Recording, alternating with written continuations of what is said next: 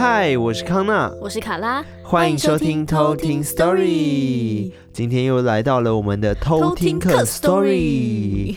是不是很久没听到这个单元了？对啊，因为我们前面一直有各种来宾来啊，对，或者是有很多的故事，或者自己要玩这样。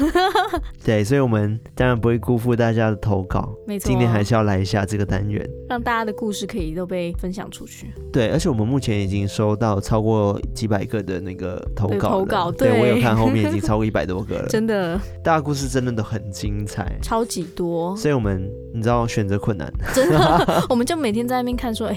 这个故事哎，好像很不错哎，但是这个故事也很不错。对，都是发现，就刚刚卡拉在准备就是偷听课 story 的时候，他就发现这一集哦，好像可以发展成单集。对，他就发现这一集好像有潜力，然后可以发展成单集。这个先留下次。对，大家的故事已经精彩到就是，其实我们都很想把真的发发展成单集的故事。真的。然后至于我们自己的亲身经历的话，好像最近比较少点，但是我还是可以跟大家分享一下。当时我在直播上面好像有跟大家讲。就是关于那时候我们在录 Polar 那一集的时候发生了一件可怕的事情，好可怕。对，我觉得这件事情还蛮可怕。我现在在这边跟大家讲一下，对，让大家可能不是每一个人对 都有听过。对，因为那时候直播好像也才一百多个人看，所以应该还有很多偷听客没听到我讲这件事情。对，就是呢。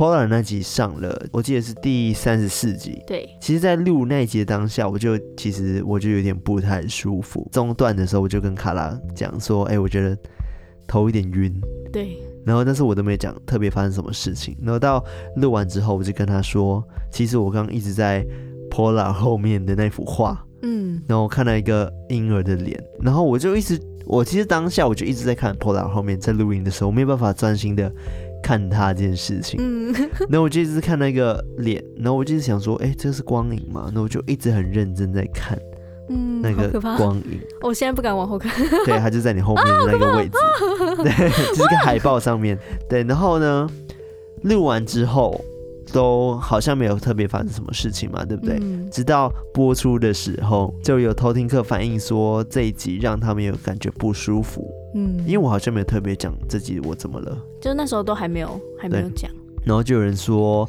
第一件事情是，呃，他好像在。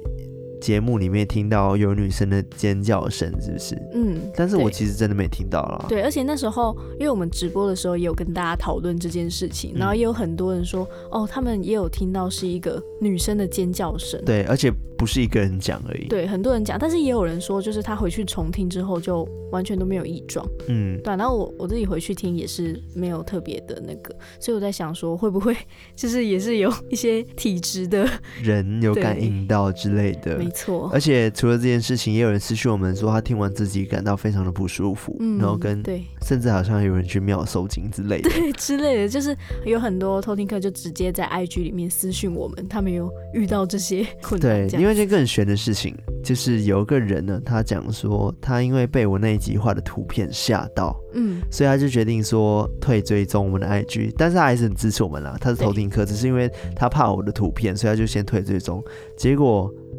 退完之后，他就发现那张图就一直还保留在他的涂鸦墙上面，然后都刷不掉。对，就是营中秘密的那一集，然后一直没有办法刷掉。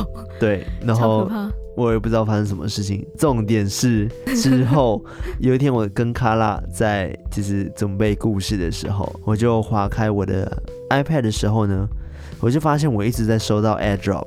就是 iPhone 不是有一个 AirDrop 功能嘛？那我就一直在跳同一张照片，就是跳那个第三十四集的照片，那集营中秘密那一张图画。然后我就吓到，我想说怎么会这样子？而且一直连续推播，对，推播大概三次吧，然后就是一直跳同一张图片，就一直接收到那一张图片，不知道从哪里发过来。然后我马上就把那个照片全部从我的那个照片库里面全部删掉，很可怕。我是不知道发生什么事情了，但后续还好啦，大家都平安无事。嗯，后来就比较没有再听到有发生什么事情。对，可能就是跟之前讲的一样，就是当你在讲那个故事的时候。一些朋友们会好奇嘛，嗯，也会来听，听听看你把它讲的怎么样，这样。对，哎，好可怕，哦，我现在很害怕。现在时间是十一点四十七分。好，好了，哦，那我们今天要分享的故事呢，一共有三位的投稿嘛，对不对？对，没错。那第一位就是 Louis，那 Louis 呢，他是一位马来西亚人，嗯，是我的同乡，嗯，对。那他当时呢有参与直播，嗯，然后因为因为我们的直播就是让大家加入我们的画面，然后跟我们说鬼故事嘛。对，这一次比较特别，有开放大家可以直接跟我们变成那种子母画面，上下一半，然后对着所有直播的大家跟我们一起说故事。对。所以还没参与过我们直播的人，下次要跟上。对，下次还有机会，欸，超级精彩。对，因为 Louis 他本身在讲那个故事的时候，其实我们很早就有看到他投稿了。对，只是因为我们没有找到一个对的时机点去分享这件事情。嗯。然后后来呢，没想到他就来看我们直播，然后就直接就加入我们的画 画面，然后跟我们讲这个故事。重点是他是直接就是带我们走。走一遍，就是他家的时候哪里发生什么事情？我觉得哇，真超精彩，超可怕的。对，大家可以看 IGTV 上面，我们有把那时候直播的一些内容都有放上去，嗯、分成 Part One、Part Two。对，他应该在 Part Two，如果没记错的话。嗯、然后第二位是谁？第二位，这位叫做啾啾。啾啾，对，一个啾啾同学。那他这个故事的开头，就他先跟大家说，千万不要产生情感。哦，oh. 对，因为他在这一个事件里面，当下是对这一个可能灵体他之前发生的事故有表示一些同情，嗯，然后有进而发生一些事件。OK，对，所以他一开始就先在这个故事前面跟大家讲，对，跟大家讲说，就是千万不要对他们有产生情感。嗯，那第三位呢，他是叫做龟龟，龟龟，对，那。他的故事有小两则啦，就是小篇的，嗯、但是都是在他国小、国中的时候发生的。嗯，对，那我等下会放在一起讲。OK，好啊，那我们就来偷听 story。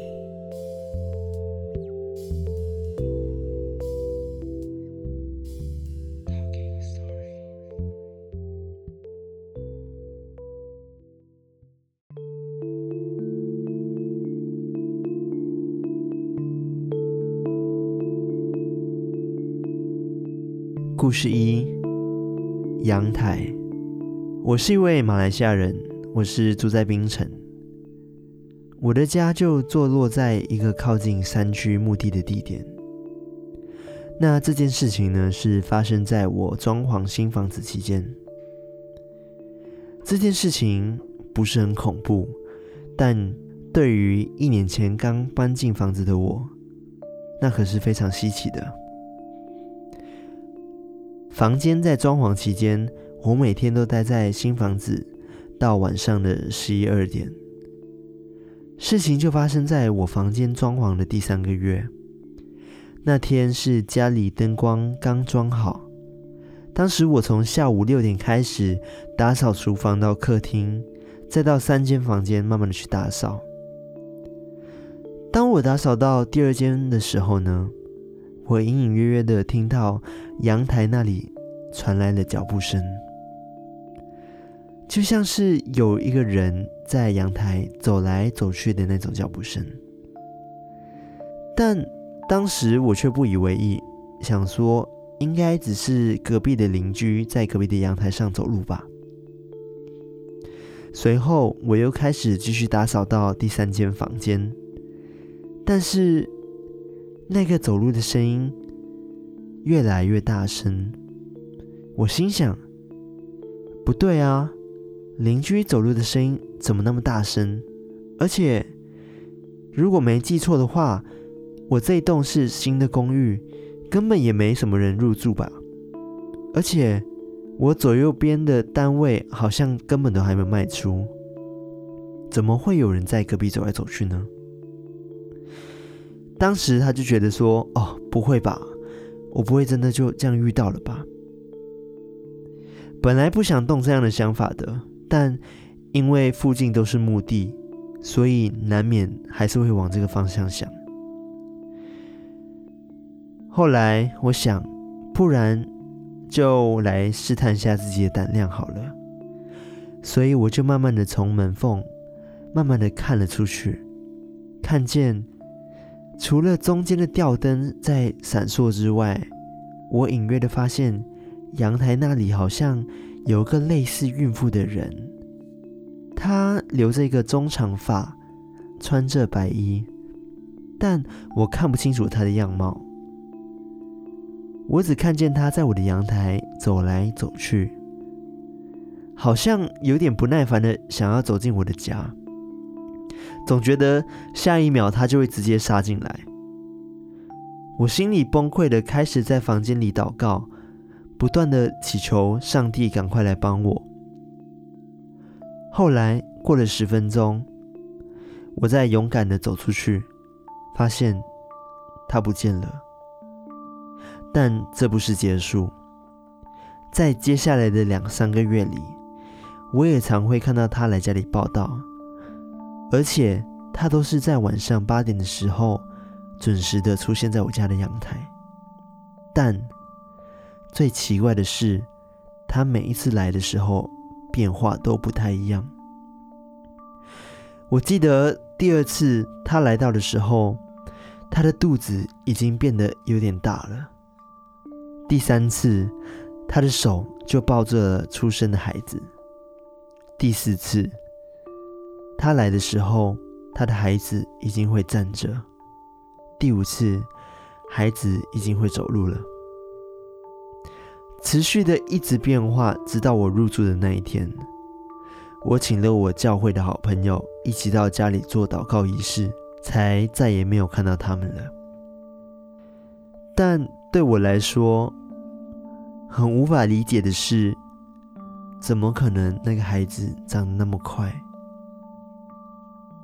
到现在，我还是不知道为什么。故事说完了。故事二，同情。这是发生在我身上的恐怖经验。有一次换工作，找了一间 motel 的大夜班。大夜班真的很轻松，两个当班的轮流偷睡觉啊，看电视、玩手机，一开始都很好。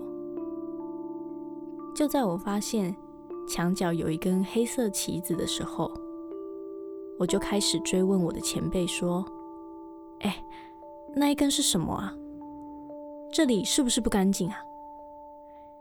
前辈就说：“对啊，之前有个妈妈因为没有办法接受女儿师生恋，就在淋浴间里面用莲蓬头上吊自杀了。你想知道房号吗？”我就说：“哦，不要不要不要，我不想知道。”说完之后，我心里就同情了一下那位妈妈，然后就发生接下来的故事了。那天和前辈聊完之后，我只要偷睡觉，就会听到有男生在对话，但是我们的柜台都是女生。后来有一次变成。被鬼压，然后又同时听到有男生在对话，并且那个方位感觉就在我的正前方。但是因为我是趴着的，所以我的头抬不起来，都要很强力的反抗才可以跳起来。这个状况持续了一阵子之后，我就受不了辞职了。但是我也把他。一并带走了。我换了一个在物理治疗诊所当助理的工作。物理是说，我站姿好像都会有一点歪歪的，但我只觉得我的肩膀非常的酸痛。我只知道说，那时候我时不时就会被鬼压床。一开始，我只能隐隐约约的看到有黑黑白白一团东西，到最近我才看到它贴在天花板上面看我。也因为这样，我才知道一直跟着我的她是个女生，但是他的表情不可怕，只是长长的头发会垂着。而且手也向下的垂着，就这样，他在天花板上就看着我一年多。但因为时间长，我也变得麻木，也就不害怕了。就在某一天上班的时候，我发现有一位病患，只要我经过他的时候，他就会打嗝。我就直接问他说：“哎，你是不是看到我身边有什么？”他就说：“对。”我又说：“是不是一个女生，然后留着一个长头发？”他就说：“对。”然后又补充的说：“这个女生一直压着我的左边肩膀。”我就问他说。如果你看得到的话，为什么不早跟我说？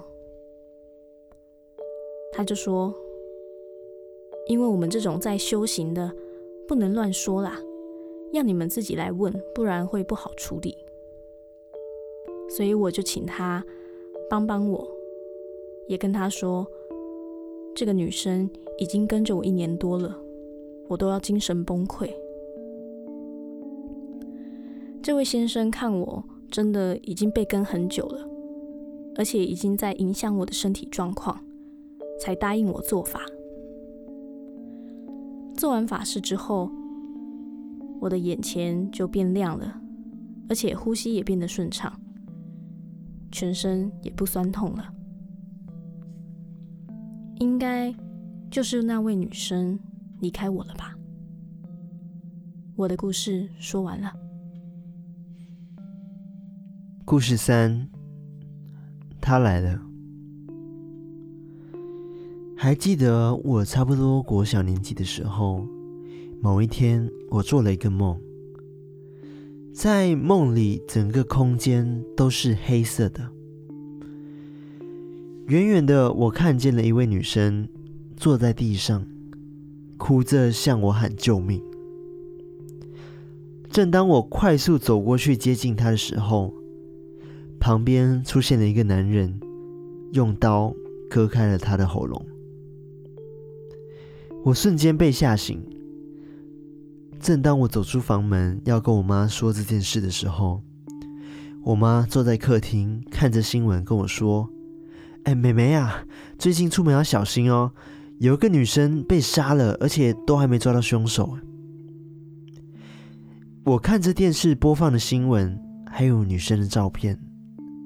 我瞬间吓到不知道该说什么，因为电视中的那个女生正是我梦里的那个女生。在不久之后，又发生了一件事。之前我爸妈因为工作，大多数的时间都雇佣一位菲佣来照顾我姐姐和妹妹。就在某一天晚餐前，我们全部集合到一间房间。把灯关掉，拿着手电筒由下往上照着脸，轮流乱讲着一堆乱七八糟的鬼故事。因为小朋友嘛，都很爱乱讲一些鬼故事。轮着轮着就到我了，乱讲一通之后，我突然听到，呵呵呵，好好笑。还记得那个声音是一个女生的声音，非常的轻声，冷冷的说着。但我们都知道，这个声音不是我们房间内的任何人。长大之后，我一直以为这只是个梦，但某一天，我问了我姐姐，是否有没有印象？我姐姐回我说：“原来你也听到了。”故事说完了。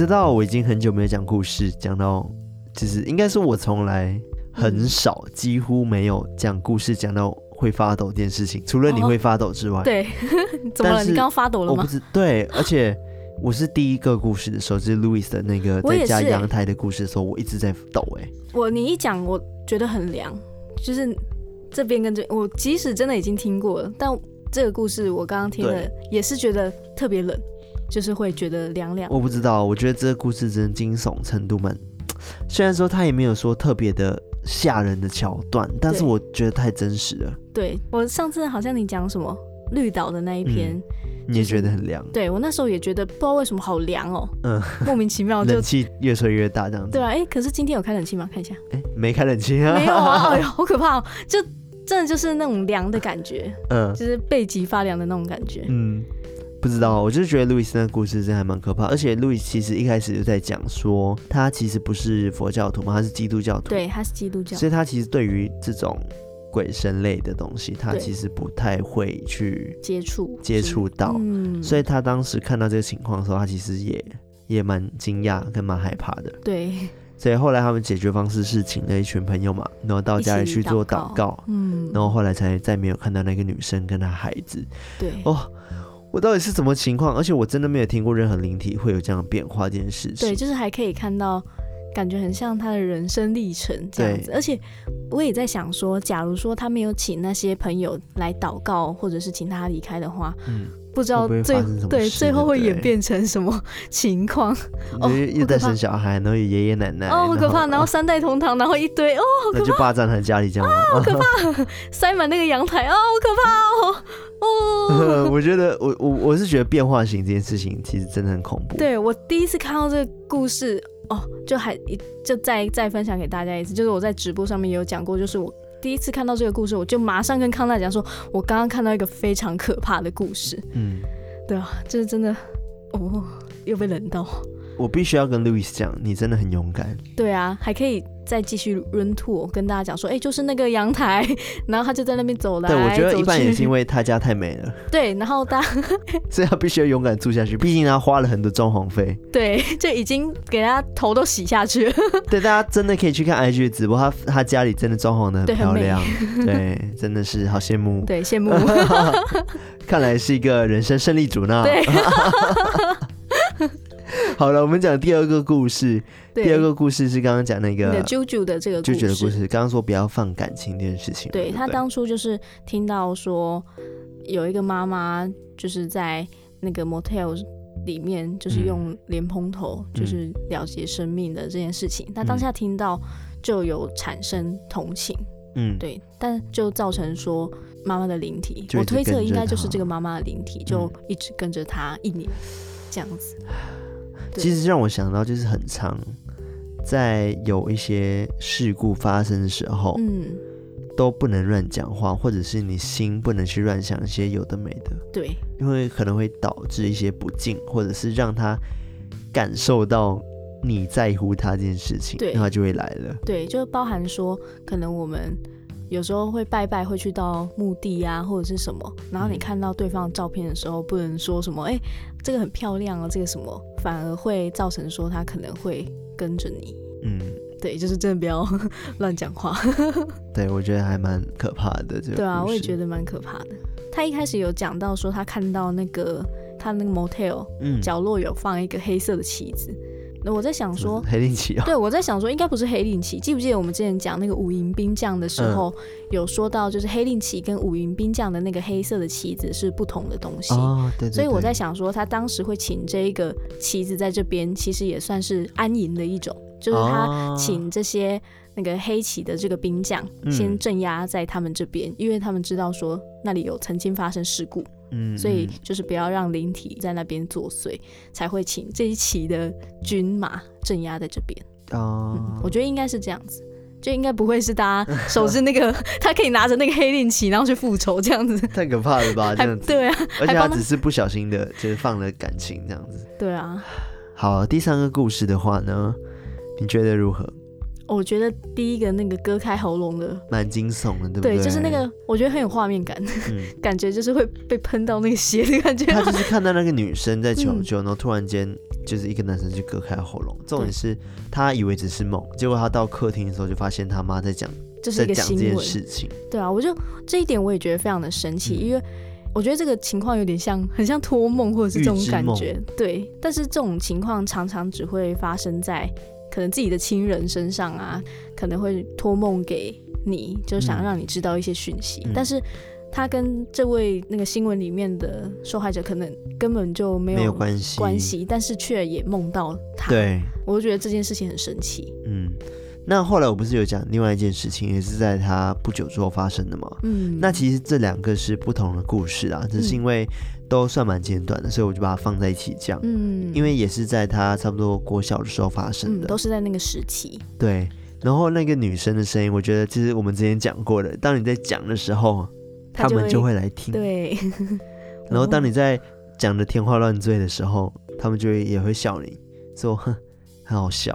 哦，而且他说是冷冷的语气，对，他说呵呵，好好笑。嗯，我就觉得哇哦，哦，好害怕哦，我很害怕突然会听到一句呵呵，你说的对 之类的，哇，好可怕。对，现在时间已经十二点多了，不要这样子。哦，好了，我觉得我们这一集的那个偷听客 story 都还蛮。蛮惊悚的，对，就是我们真的是从这个一百多个投稿里面，嗯，去精挑细选，真的觉得惊悚指数非常高，很想分享给大家的故事。对，对，但是。